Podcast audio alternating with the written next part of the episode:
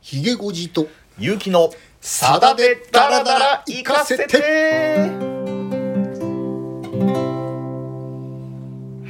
12回目の放送を迎えました今日もよろしくお願いいたしよろましす、くお願いしますうん、前回前々回と、まあ、ウクライナ情勢も鑑みての選曲をしてまいりましたけれどもさて今回どうしましょうかという12回目です、その前にうん、ニュースが一つありますよねニュースが一つありますついねにさださんがうん2年ぶりのはいオリジナルアルバムをいやーリリースするというねうんニュースが出まして楽しみだなー6月1う日んタイトルははい「恋恋孤独に孤独の子に、うんえー悲しい」と書いてうん恋」恋は孤独で悲しいものと まあいかにもさださんらしいといえばさださんらしいんですが万葉集ですかねあねどういうアルバムになるかね、うん本当になんか今ねインスタインスタグラム等でもね、あはいはいレコーディング順調ですみたいなね、うんアナウンスが出ておりますけれども、はいまあ、どういうアルバムになるか本当に楽しみに待ちたいと思いまいすけやれーども、本当ですね2年ぶりですか、ね、前回があの、はい2020年のええ5月にリリースされました「あのはい存在理由うんレゾンデトール」っていうね、タイトルで、まあ、グレープ時代から合わせると通算46枚目のうんオリジナルアルバムということだったんですけど、はい、今回がうん、 自動的に47枚目そらそうですね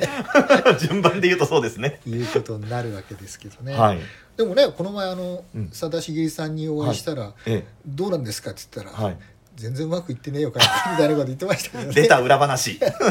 美味しい小籠包ね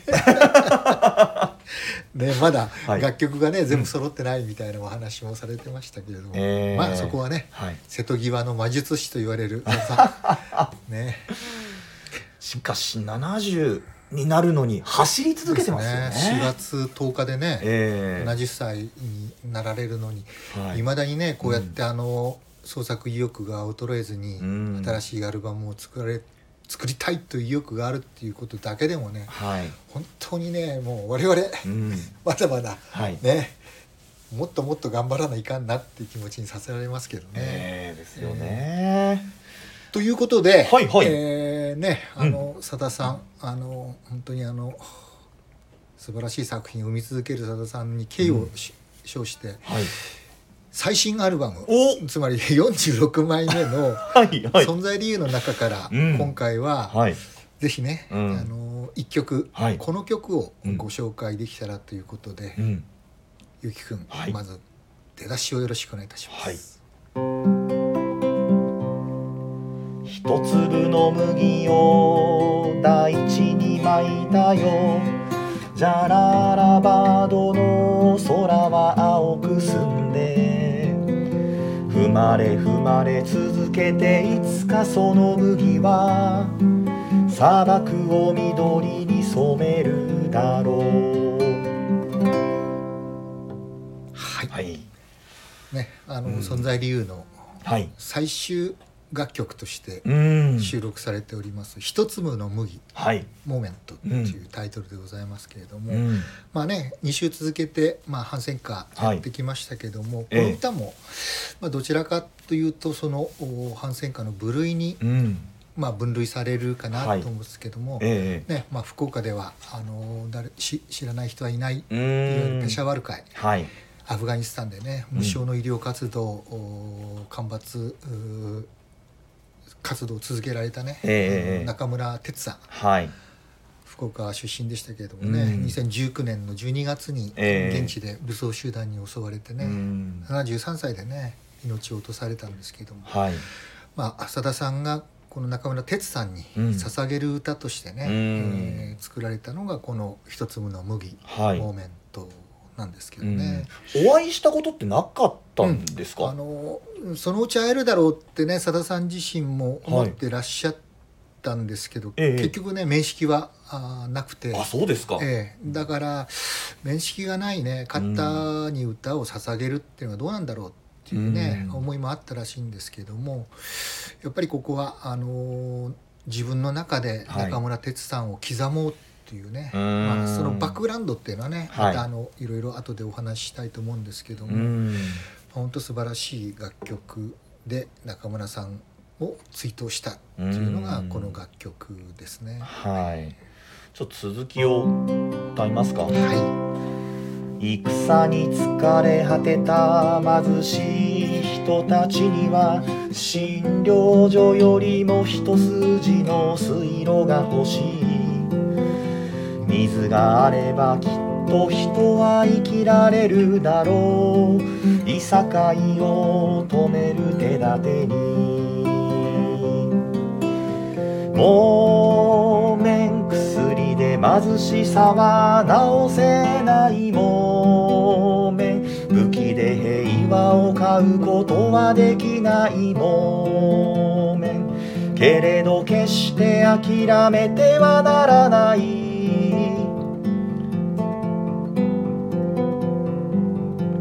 一粒の麦の棺を担う人に伝えてよ悲しんではいけないとこの星の長い時の流れの中で100年など一瞬のこと、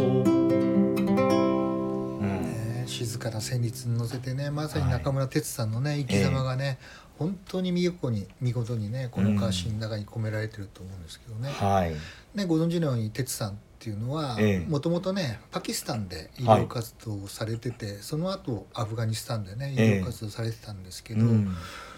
結局あのここの歌詞の中にも出てくるように、はい薬で貧しさは治せないうんつまり診療所よりも一筋の一筋の水路が欲しいっていうことでね、え結局まああの砂漠化したはアいフガンに水を引いて、えうんうんまあ、いわゆる大地はをい潤わせ,、潤わせるところから、うんやっぱりね平和の一歩にしようっていうことで、はい自ら重機を動かしてね、うんあの福岡県朝倉市にあるね、はいあったあの山田関っていうえええねえ、関を参考にして、はい現地で、まあ、あの用水路を引かれて、うん結局農村の復興をね、はいに、えーまあ、寄与していかれた、うんまあ、そういう活動をね、ええまあ、医者なんだけど、はいどっちかっていうともう土木業者みたいな医者なんですよねもそとうなもんとですよね医療活動でねアフガンに入って、はいやっぱりこれはもう水を引かなければ、はいやっぱりみんな結局内戦が続いてる中でうん貧しいから武器を持つはい食べるためにやっぱり戦うっていうねうんえーそういう生活をまずその前段から改善していかないとはい結局この国の平和っていうのはないなっていうことでまずうはん水だっていうことでねはいとにかくもう灌漑事業用水路を引くことにねこのずっとあのアフガンでの活動を続けてこられたわええけですけどもねえ。えなんかそのの背景を聞くとこのサビの部分の薬で貧しさは治せないっていうのがより深くこう感じられますよねですよねしかも武器で平和を買うことはできないっていうねうんまあ本当に哲さんがねはい生前ずっとおっしゃってた言葉っていうのがここにスッとこうねうん織り込まれるという意味でもはいもともとねだからあの面識はなかったんだけども、ええおすごくねなんていうかあの親近感を抱いてらっしゃったっていうかおねーご存知のようにあの中村哲さんっていうのはねあのー若松でねはい沖中市を束ねてたあのー玉井金五郎うーんというね、あの有名なあのむすひ玉井金吾の息子の日野足平さんがね、はいはい小説で「あの花鳥湯」っええていうのをえええね、これ何回も映画化されてるんえで、はいご存知の方多いと思うんですけどね、うんこの、まあ、玉井金五郎の孫はいにあたるわけですよね。ええいわゆるそのまあいわゆるどちらかっていうとうん沖中市、はいまあ荒くれ労働者でもあるわけですけれども、えまあもちろん荒くれでない人もいらっしゃるんですけどね、はいそういうまあ力仕事をする沖中市たちを率いた、うんまあ、大親分だったわけですえね、え玉井金五郎っていうのは、はいで一方で実はさださんもそういう血を引いててですね、うんはいはいええ母方のええ曽祖父っていうのが、は長崎時代に、ええその長崎港のはい港湾に駅を取り仕切ってた、ええいわゆる岡本安太郎はいはいはいえええお母さんの清子さんえうんうんのおじいさんだったわけですね、だから同じ任教のねうん血を引く、うんうんうんうんつまり玉井金五郎のはいお孫である中村哲さんとええ岡本安太郎というね、はい長崎のおまあ公安に駅を仕切ってた、うんえー任教の方の、ええまあひ孫うん、がさだまさしさんになるわけ で今あのひげ越しさんから借りてる本でその辺読んでますよ。あそうだねあの清子さんが書いてるねあの長い旋律長長きき旋旋律律の中にねその辺詳しくね出てきますけどねだからええもともとねそういうそのうん境遇がに似てるというところもあってね、はい親近感があったところで、うん哲さんがね銃撃されて亡くなったっていうことに衝撃を受けてね、はい、これはぜひねやっぱり哲さんの歌を作りたいっていうね、うんちょうどあのこの「存在理由」ってえいうアルバムの制作にかかった直後あー頃だったら12月そうかそう4日かっていうのがですね、だからもう一気にこの楽曲を作り上げたとおっしゃってるんですけどねうんでもねちょっとその前にねじゃあはいなぜこの、はいあのいわゆる「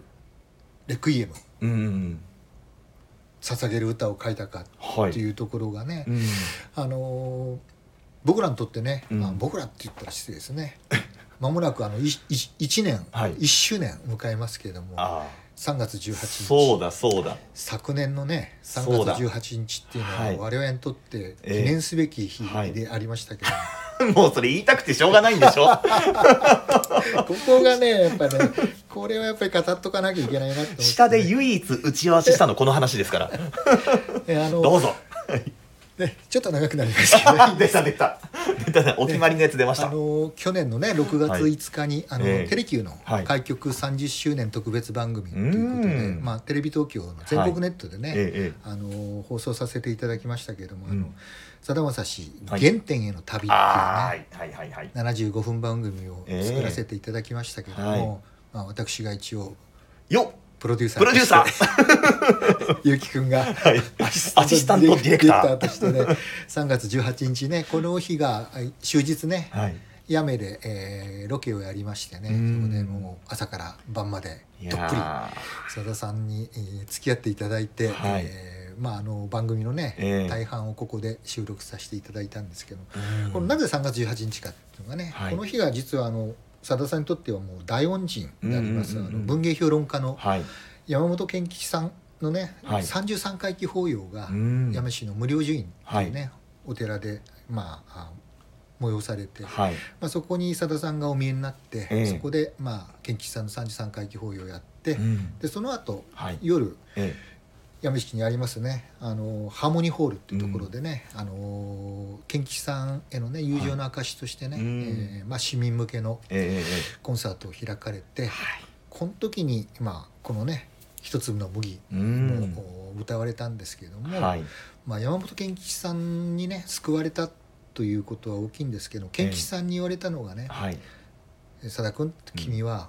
亡くなった人のことを歌うのが実にうん。た長けているとあでこれをねあの日本の詩歌の世界では晩歌ってあ。はい。言って、うんえーもう詩日本の詩歌の伝統なんだと、うん。君はこのね、あのー、晩歌をうん。大切にこれからも歌っていきなさいということでもともとねあはのい精霊流しも、ええええまあ、佐田さんの出世作になりましたけども、はい。これも、まあ、水難事故で亡くなったねああそういでとすこねね、うん捧げた、まあ、レクイエム晩歌だったわけですけども、まあ、先森の歌も含めて、やっぱりこのさださんのおいわゆる晩歌はい。知らず知らずのうちに、うんやっぱり晩歌というのをおに長けているところを見抜いた賢吉さんに言われた言葉をねさだ、さんこの中村哲さんの、うん。お死の衝撃の、を受けてやっぱそれを思い出してね、うんやっぱりこう知らない人のことを歌うのは不損うんもしかしたら怒られるかもしれないけども、ええこれはやっぱりねはい。賢吉さんの教えに従って、はい。きちんと歌わなきゃいけないって思い直してうん賢吉さんと向き合ってねうん賢吉さんにから手紙をももらったようなね、うん感じであのあのいや哲さんからねあ哲さんからですねはいはいこの歌をね、ええええ書いていったっておっしゃってるんですけどうね。んえ何かこうこの回の放送にこの歌をやるっていうのが必然のように今の話聞いてると思えてきまし たよえあのね3月18日ね、はいあのまあ、私にしてみれば、はいまあ、あの某 N 新聞社から、出た出たはい某 N 新聞 社ねこれちょっと言われたのなんでねずーっとね某 N 新聞社ってお前言い続けるのって言われたんであんま深く深い意味なくて、はいたまたま1回目の放送の時に、ねはい某 N 新聞社って言ってしまったんで、うんはいもうね某 N 新聞社で通してるんですけ ど使い勝手がい いとあのねあの移ってきて、はでい初めてね、うんいわゆる放送人として、ええーまああの映像作品をねえそうそう作るそのきっかけになる収録をしたのが3月18日なんですけど、はい、それをさかの遡ること36年前、だいぶ遡るなそう36年1985年 はいの3月18日っていうのが、はい実は僕あの某 N 新聞社の、 はいまだ新人記者だったんですね1年お生ーはいはのいはい最後あそんな時がありましたか、あったんですよ あったんですよ 当時すでにもうひげ生やしておりましたけあどそうですか貫禄はあったかもしれないでその1985年の3月18日っていうのが、はい実は、うん大分市のうん大分文化会館って僕は初任地が大分総局ってところだったんです、はいそこでええ楽屋を訪ねてですね佐田さんに初めてあら新聞記者としてインタビューしへ、ーまあ、新聞人としてはい佐田さんと接するうわー最初の記念日っていうのがはい3月18日だっええそうなんだ、た、うんでそれから36年はい時を経て、はい今度はね、ええ放送人としての第一歩を踏み出すね、はい収録をしたのがこの3月18日では僕はねすごくね因縁めいたねこうつながりをね感じて、一人でね、はいジーンと来てて 実はこの収録の日にねさださんに言ったんですあよ、言ったんですか言ったご本人に言ったあららら3月18日実は36年の時にね、らはいやる干支って12年じゃないですか、ええ三回りしてここにたどり着いてますって言ったら、はいうんうんなんて言ったと思いますさださんええ一緒に感動してくれたんじゃないですかうーんなんか中途半端な節目だ なで周りにいたスタッフはすっげえ「それすげえよ」っていうふうに言ってくれて「はいそうでしょ?」って言ったらねそれさ「うんうん中途半端だよな」とかなんかつって、塩対応ですね佐田さん、ね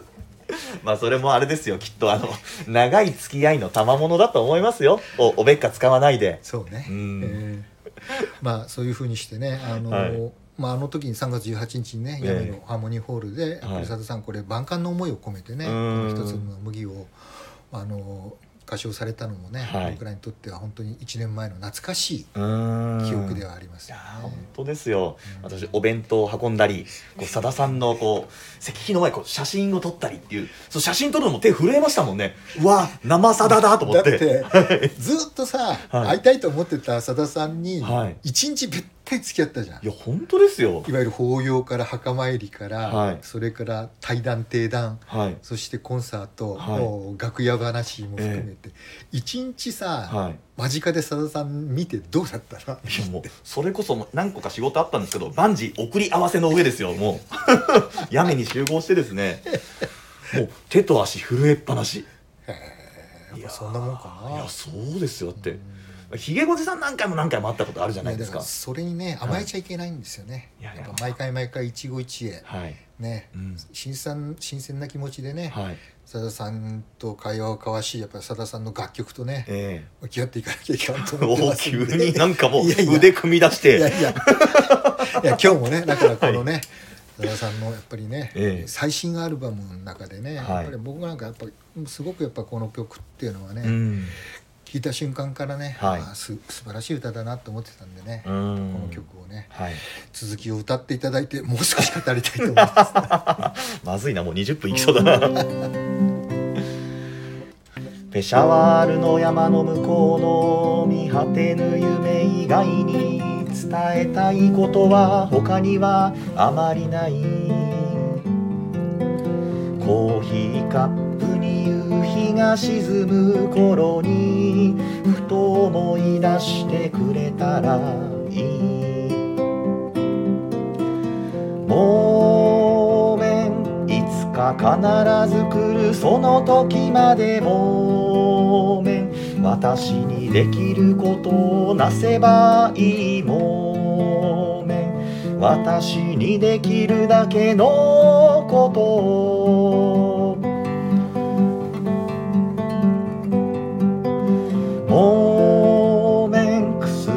貧しさは直せないもめ武器で平和を買うことはできないもめけれど決して諦めてはならない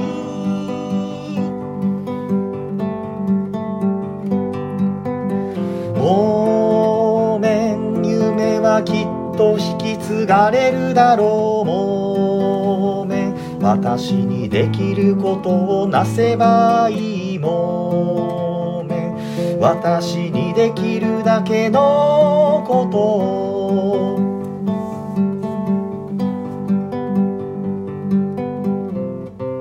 うんうんねはい本当にねあの私もあの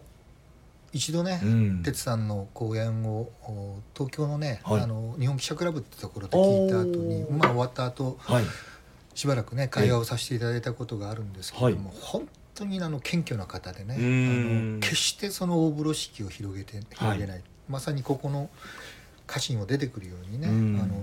私にできることをなせばよいと、うん私にできることだけをはいこれをねうん徹頭徹尾これに徹してこられた方だったんですよ、へーだから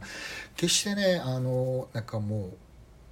う大げさなことはね、うんおっしゃらないんですよねああそうですかだから自分がやれることをやってきたんだとはい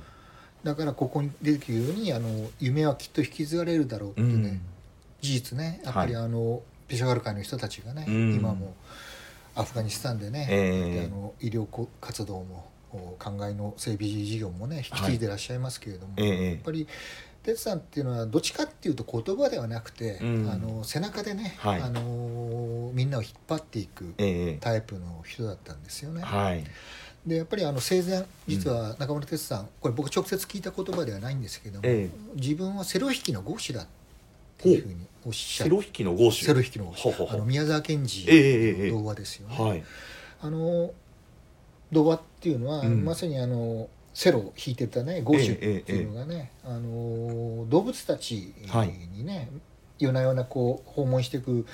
でゴーシュにいろんな演奏を、もものすごくゴーシュっていうのはね、はいあのセロ弾きとしては下手くそだったんだけども、ええそうやって動物たちの欲求に応えながら、うん少しずつ上達していくっていうね、はいそういう物語なんですけれども、うんやっぱ哲さんはそのセロ弾きのゴーシュに自分をなぞらえて、はい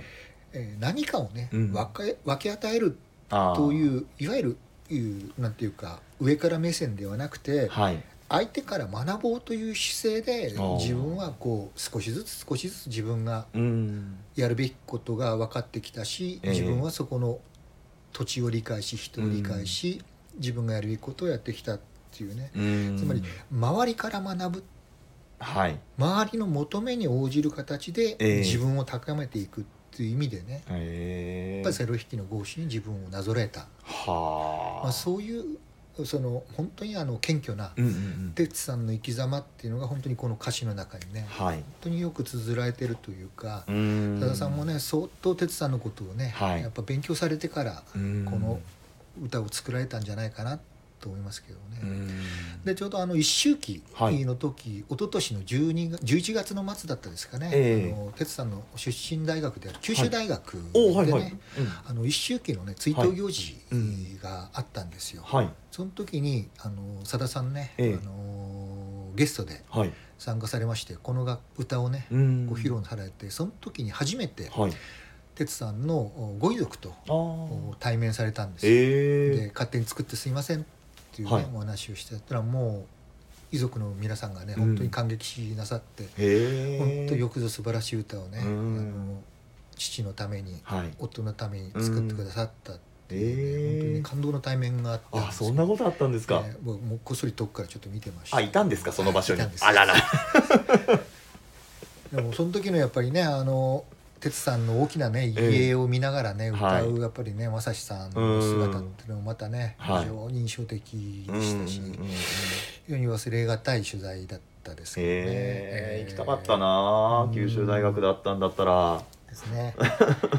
まあねその前にあの西南学院大学であったあの、はいお別れの会とかもねあー行かせはいていただいて、ええええええ私なりにね哲さんを追悼させていただいてますけども、はいやっぱりこういう歌がね、はいあのできあるということで、うんやっぱり哲さんのね、うんあの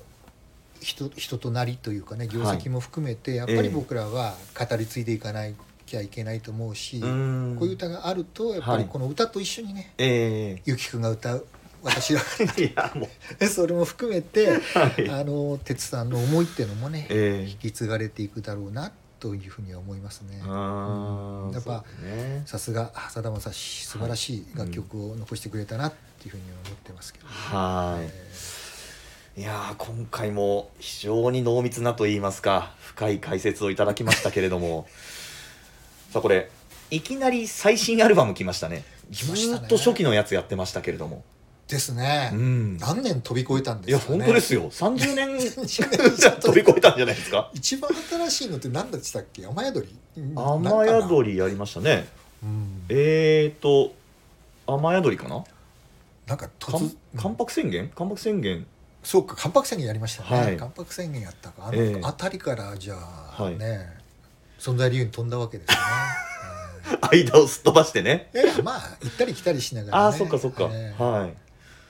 次回はうん今ちょっとねあの、はい私ヒントを出しましたけれども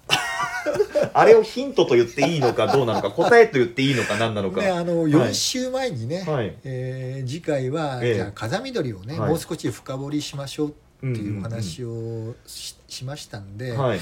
まあ、そのお約束はちょっと一回果たさなきゃいけないかなえそうですとよ思うねので、はいその風見鶏にね、ええあの収録されているはい「セロ引きの合詞」あぜ言っちゃったひも 隠すのかどうすん のかうここまでね、はいやってももう、はいゴアナファンの皆さんはぜひ全員皆さんピンときてらっしゃると思まのあまあまあそうですよね、はといいうことで次週は、ええはいあのセロ弾きの合詞について、はいえーゆうきくんが歌い僕が語らせていただきたいと思います、また時代が遡っていくんですね戻ります戻ります戻まあ行ったり来たりしましょそうですねうでは次回もお楽しみにありがとうございましたありがとうございました